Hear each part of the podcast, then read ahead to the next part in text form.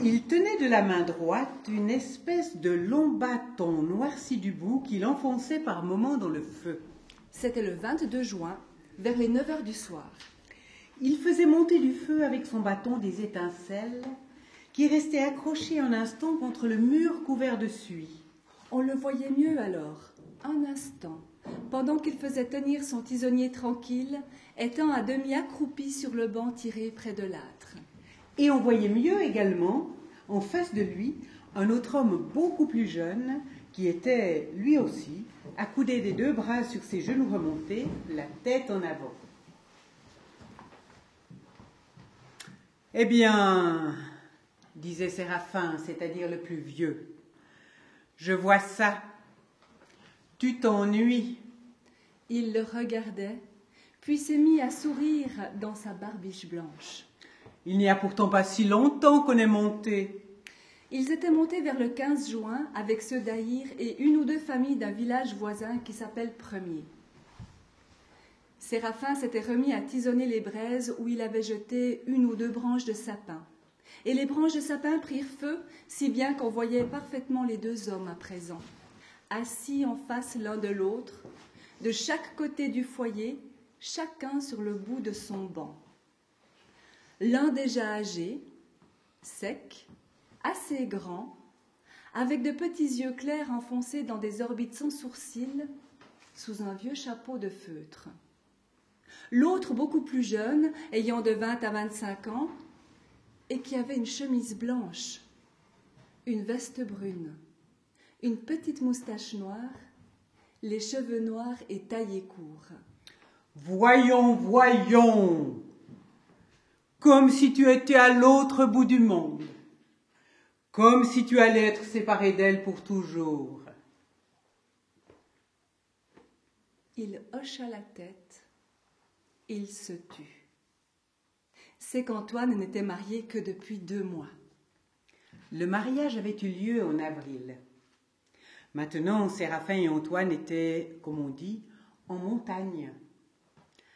La coutume des gens d'Aïr est de monter avec leurs bêtes vers le 15 juin. Dans les pâturages d'en haut, dont fait partie celui de Derborance, où ils étaient justement, les deux, ce soir-là, Séraphin ayant pris Antoine avec lui pour le mettre au courant, parce que lui-même commençait à se faire vieux. Il boitait, il avait une jambe raide, et les rhumatismes s'étant portés depuis peu dans son épaule gauche, celle-ci risquait bien un jour de lui refuser aussi ses services, d'où toute espèce d'inconvénient. Vu que l'ouvrage n'attend guère dans ces chalets de la montagne où il faut traire les bêtes deux fois par jour et chaque jour faire le beurre ou le fromage. Séraphin avait donc pris Antoine avec lui dans l'espoir qu'Antoine serait bientôt en mesure de le remplacer. Or, il voyait qu'Antoine n'avait pas l'air de mordre à ses besognes, nouvelles pour lui, et qu'il languissait loin de sa femme. Voyons, a-t-il repris, ça ne va pas mieux? Est-ce pourtant une chose si terrible que de m'avoir pour compagnon? Il ne pensait pas à lui, il ne pensait qu'à Antoine. Et comme la flamme recommençait à baisser, il la nourrit à nouveau et ravivait avec quelques branches de sapin. Oh, bien sûr que non, a dit Antoine. Ce fut tout. Il s'était tu. Et à ce moment-là, Séraphin s'étant tu également, on avait senti grandir autour de soi une chose tout à fait inhumaine et à la longue insupportable. Le silence. Le silence de la haute montagne, le silence de ces déserts d'hommes où l'homme n'apparaît que temporairement. Alors, pour peu que par hasard il soit silencieux lui-même, on a beau prêter l'oreille, on entend seulement qu'on n'entend rien. C'était comme si aucune chose n'existait plus nulle part, de nous à l'autre bout du monde, de nous jusqu'au fond du ciel. Rien le néant, le vide, la perfection du vide, une cessation totale de l'être, comme si le monde n'était pas créé encore ou ne l'était plus, comme si on était avant le commencement du monde ou bien alors après la fin du monde.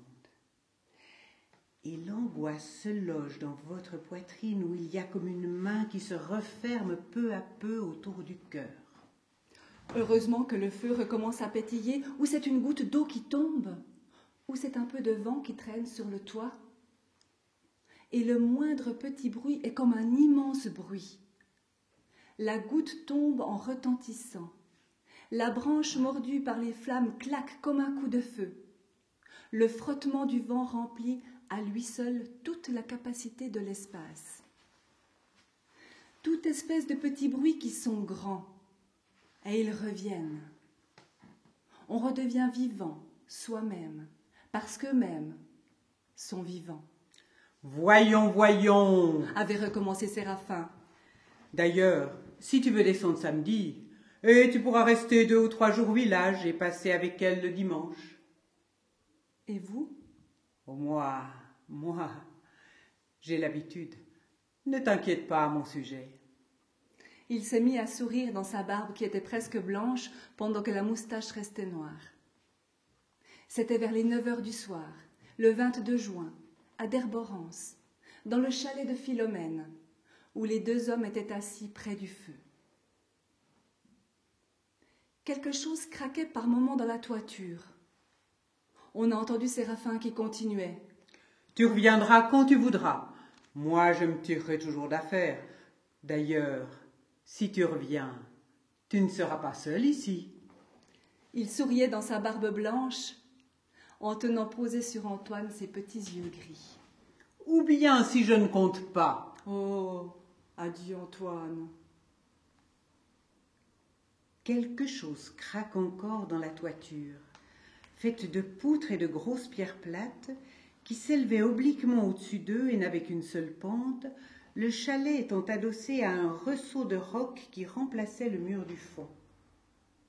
Alors, c'est entendu pour samedi Ça ne va plus faire que trois jours. Merci bien. Quelque chose craque. Et c'est que les doigts d'ailes d'ardoise, étant exposés pendant le jour à la chaleur du soleil, sont fortement dilatés par elle, puis, le soir venu et le froid se rétractent, faisant des mouvements soudains et espacés, comme si on marchait sur le.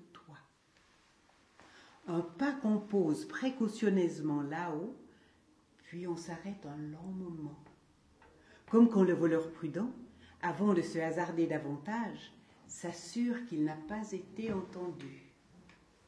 Ça craquait, ça ne craquait plus. Et eux, sous la toiture à nouveau silencieuse, ils se voyaient, puis ils ne se voyaient plus. C'est la flamme qui monte, c'est la flamme qui retombe.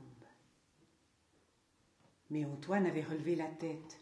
Un nouveau bruit venait de se faire entendre. Un bruit d'une toute autre espèce, un bruit cette fois très violent et tout à fait inattendu. Un bruit qui venait du fond de l'espace. On aurait dit un roulement de tonnerre qui avait été précédé d'une détonation sèche. Et maintenant, quoique continu, il était tout entrecoupé encore de chocs eux-mêmes prolongés par leurs propres échos. Ah a dit Séraphin, les voilà qui recommencent. Qui ça? Comment? Tu n'as rien entendu? Ces nuits passées? Tant mieux pour toi, mais c'est que tu dors bien. Et c'est aussi, a repris Séraphin, que tu n'es pas encore au courant de nos voisinages. Eh bien, là-haut, tu n'as qu'à te souvenir comment la montagne s'appelle. Oui, l'arête où est le glacier, hein? Voyons, les diablerets. Le bruit mourait peu à peu, devenu très doux, presque imperceptible, comme quand un petit vent fait bouger les feuilles des arbres. Tu sais pourtant bien ce qu'on raconte. Eh bien, qu'il habite là-haut, sur le glacier, avec sa femme et ses enfants. Le bruit avait cessé tout à fait. Alors il arrive des fois qu'il s'ennuie et il dit à ses diabletons Prenez des palais. C'est là où il est à l'acquis. Tu sais bien justement l'acquis du diable. Et c'est un jeu qu'ils font. Ils visent l'acquis avec leur palais. Ah Des beaux palais, je te dis, des palais de pierres précieuses. C'est bleu, c'est vert, c'est transparent. Seulement, il arrive des fois au palais de Mokelaki et tu devines où elles vont, leurs munitions. Hein? Qu'est-ce qu'il y a après le bord du glacier? Plus rien, c'est le trou. Les palais n'ont plus qu'à descendre, et on les voit descendre quelquefois quand il fait clair de lune. Et il fait justement clair de lune. Il a dit Veux-tu venir voir? Est-ce qu'Antoine avait été inquiet? C'est ce qu'on ne sait pas, mais il était curieux. Et comme Séraphin s'était levé, il se lève. Séraphin va devant. Séraphin ouvre la porte. On a vu qu'il faisait, en effet, un beau clair de lune qui s'est découpé blanc et brillant sur le sol de terre battue derrière eux. Séraphin a levé le bras. On voit sa main dans la nuit claire, on voit qu'il tient l'index tendu. Il est presque au-dessus de sa tête. Il faut soi-même lever la tête d'une même quantité. Séraphin montre là-haut quelque chose. C'est à quinze cents mètres au-dessus de vous, là-haut, tout à fait sur le bord des parois, juste sur la crête. Elle surplombait fortement, étant surmontée en marge du vide par l'épaisseur du glacier. Et quelque chose, là, éclairait doucement. Une frange lumineuse, vaguement transparente, avec des reflets verts et bleus et une lueur comme le phosphore. C'était la cassure là-haut de la glace, mais elle était à cette heure, elle aussi, pleine d'un grand silence et d'une grande paix. Rien ne bougeait plus nulle part sous une cendre impalpable qui était la lumière de la lune, et on la voyait flotter mollement dans les airs ou être déposée en minces couches sur les choses partout où elle avait trouvé à s'accrocher. Là-haut Séraphin tenait toujours le bras levé. Il a dit Oui, où ça surplombe Mais il semble bien que pour ce soir, ce soit fini. Il avait une grande voix dans le silence. Oh, c'est que ça est toujours tombé d'aussi loin qu'on se souvienne. Il avait rebaissé le bras. Les vieux chez nous en parlaient de leur temps. Et ils étaient tout petits encore qu'ils entendaient déjà les vieux en parler. Seulement, voilà, c'est capricieux. Dommage. On entendait de temps en temps le tintement d'une clochette au cou d'une chèvre quelque part dans les environs.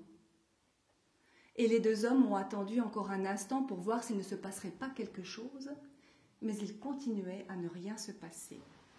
De temps en temps, tout au plus, un souffle d'air vous jetait à l'oreille l'espèce de chuchotement lointain d'une cascade. Le souffle d'air lui-même était comme quand on passe la main sur une étoffe, parce qu'il courait à ras du sol. Tout dormait chez les hommes. Tout dormait chez les bêtes. Et là-haut, Là-haut, où il regarde encore, il y avait seulement dans la lumière de la lune cette mince frange de glace, tellement fine, tellement déliée qu'il semblait par moments qu'on la vit remuer comme un fil qui est soulevé par un peu d'air. Et Antoine avait cru l'avoir remué. Il allait même le dire à Séraphin quand celui-ci s'est mis à secouer la tête. Je crois bien que le diable a été se coucher, si on allait en faire autant. Antoine n'avait donc rien dit. Les deux hommes sont rentrés dans le chalet dont ils ont tiré la porte derrière eux. Ils couchaient sur des paillasses, elles-mêmes posées sur des planches fixées au mur, et qui faisaient deux étages, de sorte qu'ils dormaient l'un au-dessus de l'autre comme dans les navires. Antoine couchait à l'étage d'en haut. Ils ont pondu leur souliers par les cordons à une cheville à cause des rats. Antoine était monté à son étage. Bonne nuit, lui avait dit Séraphin. Il avait répondu Bonne nuit. Et elle, tout de suite, elle avait été avec lui. Après qu'il s'était enroulé dans sa couverture de laine brune et s'était tourné du côté du mur. C'est Thérèse. Elle revient, et elle était là avec sa personne et les champs. Elle avait un râteau sur l'épaule. Il voyait comment, avec les dents de son râteau, elle accrochait les nuages en passant. Les nuages lui tombaient sur la tête. Pourquoi est-ce qu'il s'est assis plus haut qu'elle sur le talus? Il ne la voit que de dos et elle se penche en avant, ce qui montre, entre son chignon et son fichu rouge, un peu de peau brune. Il y a eu un choc. Est-ce qu'il dort toujours? Le drôle de bruit qu'il a cru entendre continue de se faire entendre. Est-ce dans sa tête? Il y a un bruit d'eau dans ses oreilles. Il dort. Est-ce qu'il dort? Il se retourne. Il voit que la porte du chalet s'ouvre. Il pense. Samedi. Il rouvre les yeux. Il voit qu'on est sorti du chalet et le carré de clair de lune en arrière de la porte est vide, comme une toile à peindre où l'on n'aurait pas encore peint. Il s'est rendormi. Est-ce qu'il s'est rendormi?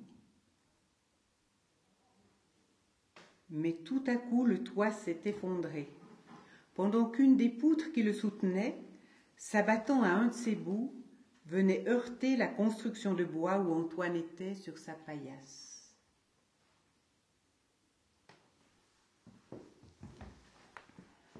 D'herborance. Le mot chante doux. Il vous chante doux et un peu triste dans la tête. Il commence assez dur et marqué, puis hésite. Il devient indécis. Il reste suspendu en l'air pendant qu'on se le chante encore. D'herborance, d'herborance. Enfin, il casse tout à coup, comme s'il voulait signifier par là même la ruine, l'isolement, l'oubli.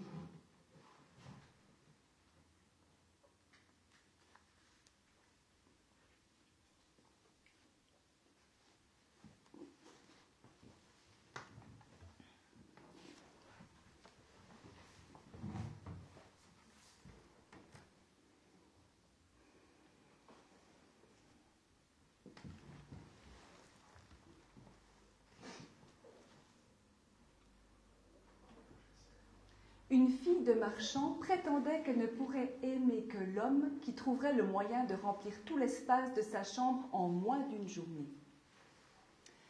Or, sa chambre était aussi vaste qu'un palais. Plusieurs prétendants étaient déjà venus tenter l'aventure. Un boutiquier avait voulu remplir la pièce de ses bahuts. Un paysan avait essayé avec du foin et de la paille. Un berger avec de la laine. Un fermier avec des plumes il y avait même eu un batelier pour se risquer à inonder la pièce. À tous, le temps avait manqué et le soleil s'était couché en éclairant de ses derniers rayons les espaces vides qui demeuraient dans la pièce. Arrive enfin un jeune poète. Il reste toute la journée dans la chambre à ne rien faire si ce n'est regarder la demoiselle. Elle, ému par tant de paisible attention, lui rappelle au crépuscule du jour qu'il faudrait tout de même songer à remplir la pièce. Alors le garçon a sorti une bougie de sa poche, l'a posée devant lui, en a allumé la mèche, et sa lumière d'un coup a rempli tout l'espace. On raconte que le soir des noces, la jeune épouse a dit à son époux En vérité, il y avait un espace dans la pièce que tu n'as pas éclairé, et c'était précisément celui qui se trouvait sous la bougie, à l'endroit même où elle reposait. C'est vrai, a fait le jeune homme. Mais pourquoi n'en as-tu rien dit? Parce que je me sens moi-même comme cette chambre que tu as emplie de lumière, conservant toujours au fond de moi une part d'ombre secrète dans laquelle nul jamais ne pourra pénétrer.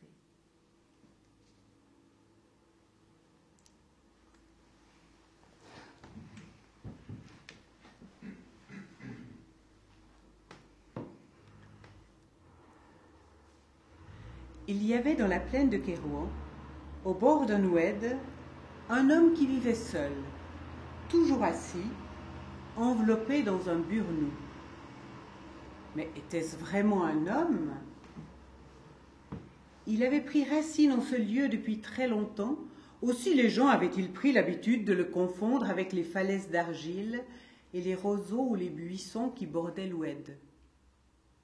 Seul, le vent qui agitait parfois son vêtement leur rappelait qu'il y avait là un être qui n'appartenait plus vraiment au monde du limon, de la plante ou de l'eau. Il se tenait assis sous un surplomb de la berge. Le burnou et le capus dessinaient un triangle de laine brune, campé dans le vert pâle des joncs et des roseaux. Personne n'avait jamais vu son visage ni son corps. Même par grand soleil d'été, il n'y avait que de l'ombre noire sous le burnou. Et comme il n'avait pas de nom et qu'on ne savait d'où il venait ni qui il était, les gens du lieu l'avaient appelé l'homme au burnou vide. Tous les jours, laboureurs, bergers, cavaliers, hommes et femmes déposaient à terre de l'eau et des vivres à quelques pas derrière lui car il craignait à la fois son existence et son inexistence. Lui, je veux dire sa voix, les remerciait, et eux s'empressaient de retrouver leur chant ou leur gourbi, effrayés à l'idée de croiser le regard invisible de l'homme au burnou vide. Une petite fille qui se nommait Aïcha voulut un jour rencontrer l'homme au burnou. Mais tu es folle, lui dit le père. Personne ne peut rencontrer l'homme au burnou. Ce serait un grand malheur pour nous, pour nous tous, pour toi, pour moi, pour ta mère, tes frères et sœurs et toutes les bêtes de la maison. Mais tu es folle, lui dit la mère. Personne ne peut voir le visage de l'homme au burnou. Il te mangerait de ses yeux si ton regard croisait le sien.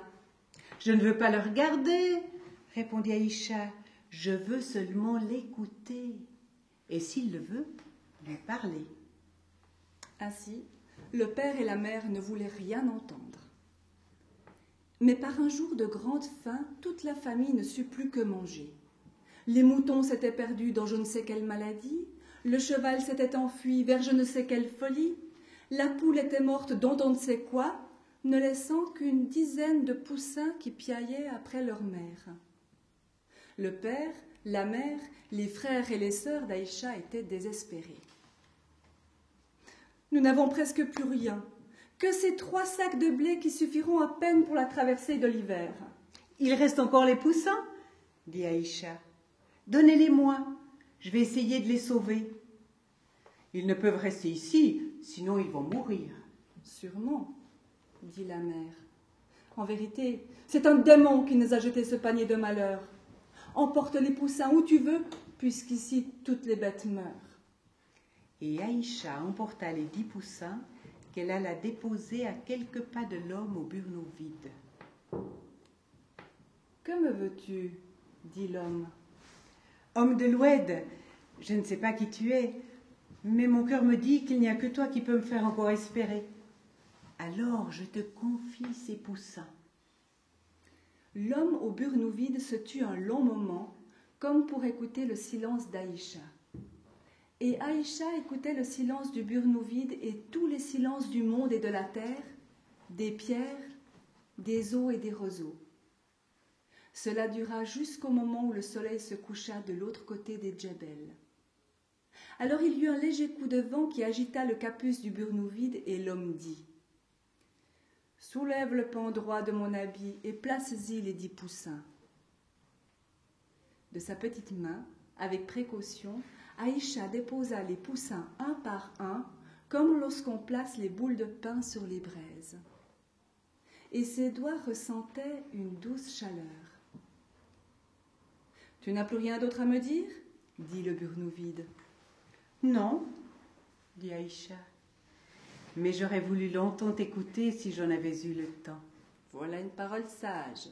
Le temps t'en sera donné. Reviens me voir dans sept jours et n'aie crainte pour tes poussins. Sept jours plus tard, Aïcha revint voir l'homme au burnou. Elle s'assit à ses côtés et vit les dix poussins qui avaient grandi et picoraient deux ou trois pas plus loin.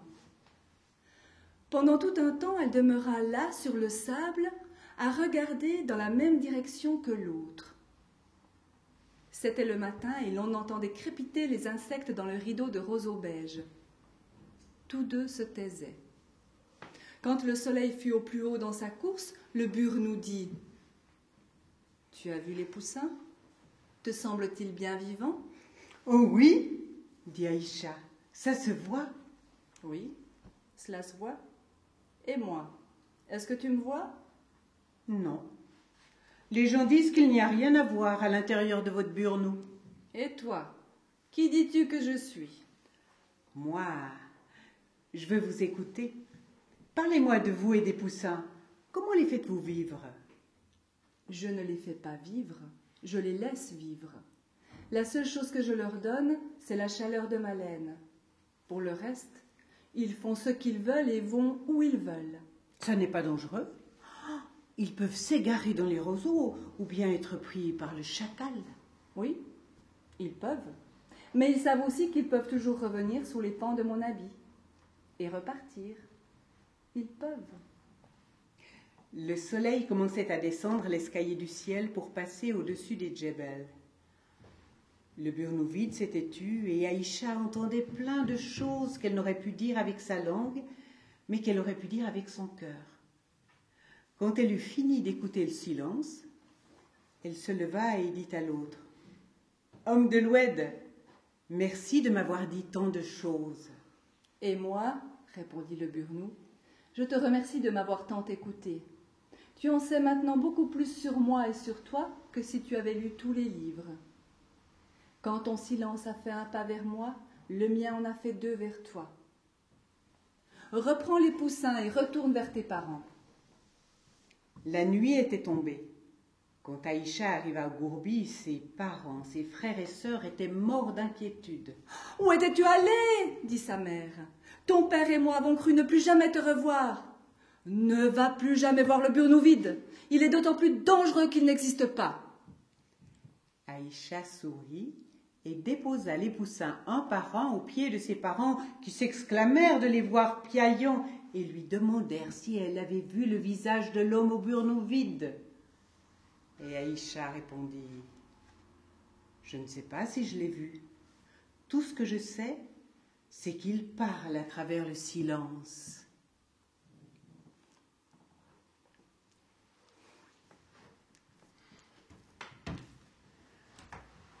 Un petit dernier pour la route.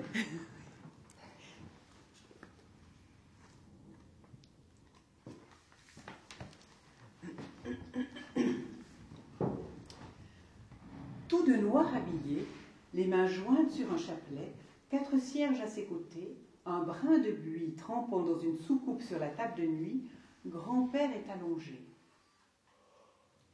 Il a l'air de dormir. Le défilé des visiteurs et des visiteuses est terminé. Ça laisse un temps jusqu'à la veillée. Profitant de ce que personne ne s'occupe de lui, Momon se faufile dans la chambre mortuaire. Il n'est pas trop rassuré, mais quand même, grand-père c'est son copain à lui. Alors il veut voir quoi qu'en les grandes personnes. Depuis qu'il a deux ans, avec grand-père, il a tout partagé. Et grand-père lui a tout appris. Momon avance sur la pointe des pieds dans cette chambre noire où seule la lueur des cierges donne une faible lumière qui rend le lieu encore plus inquiétant.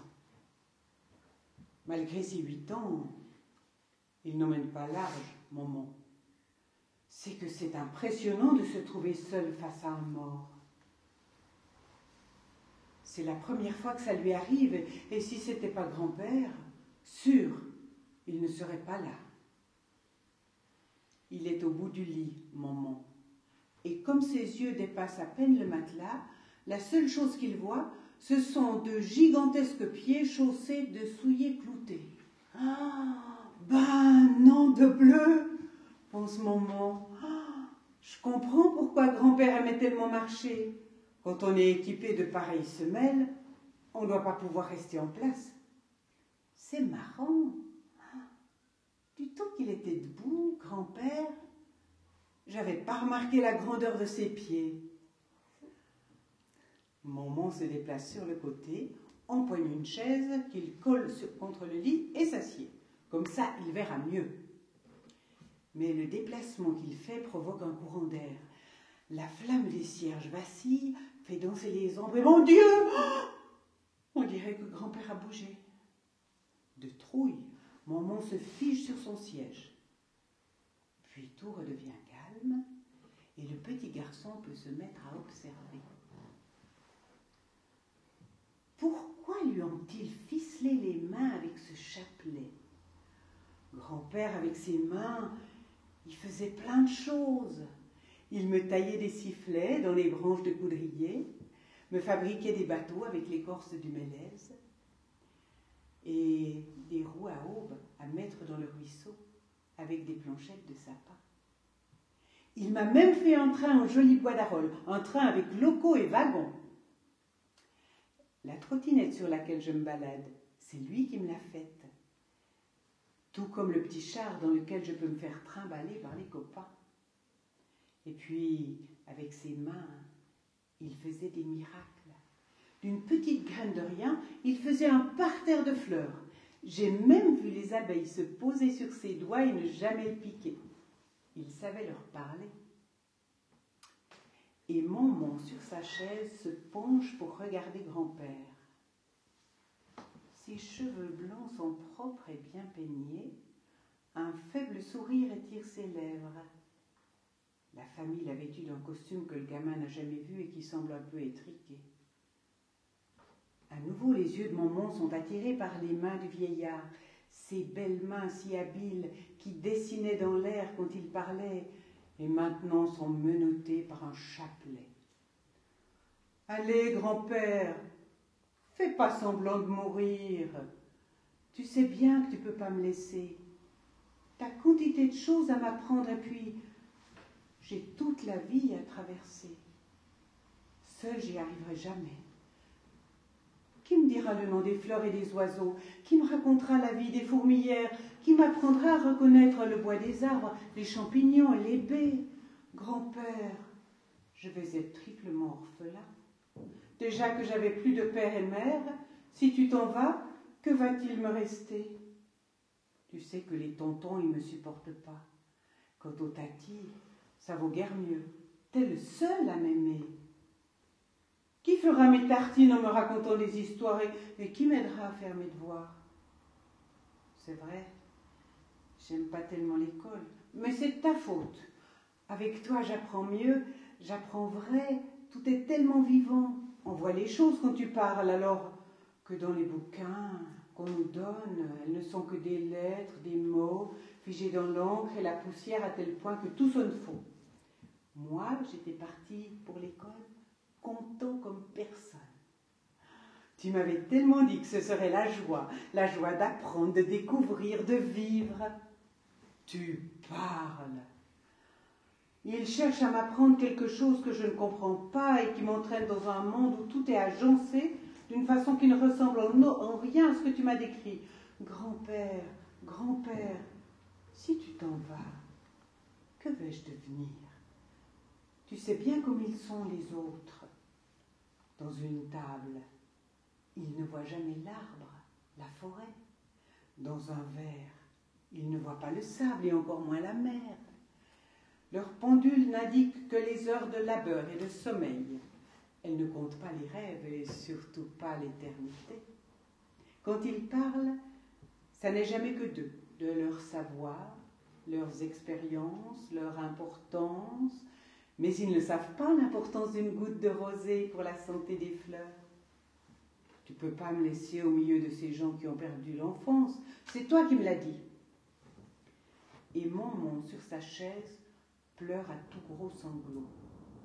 Grand-père, grand-père, si tu ne m'écoutes plus, je n'ai plus qu'à m'allonger à tes côtés et me laisser mourir. Déjà, depuis que tu parles plus, le monde s'assombrit. L'eau n'a plus la même saveur, les fleurs n'ont plus de couleur. Les oiseaux tristes se taisent et tournent désemparés. J'ai même vu le renard, tu sais, celui qu'on poursuivait ensemble, avoir du mal à retrouver son terrier. Et moi, grand-père, et moi, l'enfant se jette sur le vieux, l'étreint de toutes ses forces et pleure de tout son cœur. Soudainement, on se dresse, regarde les mains du vieillard et avec rage arrache le, le chapelet qui les ligote. Puis il les disjoint, glisse la sienne dans celle du grand-père et se met à tirer. Grand-père, grand-père, emmène-moi loin d'ici. Emmène-moi promener. Devant tant de chagrin, grand-père ne peut que s'exécuter. Ils sont sortis en douce sur la pointe des pieds. La famille autour de la table déjà se disputait les biens du vieux. Ils sont partis sur la route, guidés par les nuages et le vent, et personne ne les a jamais revus.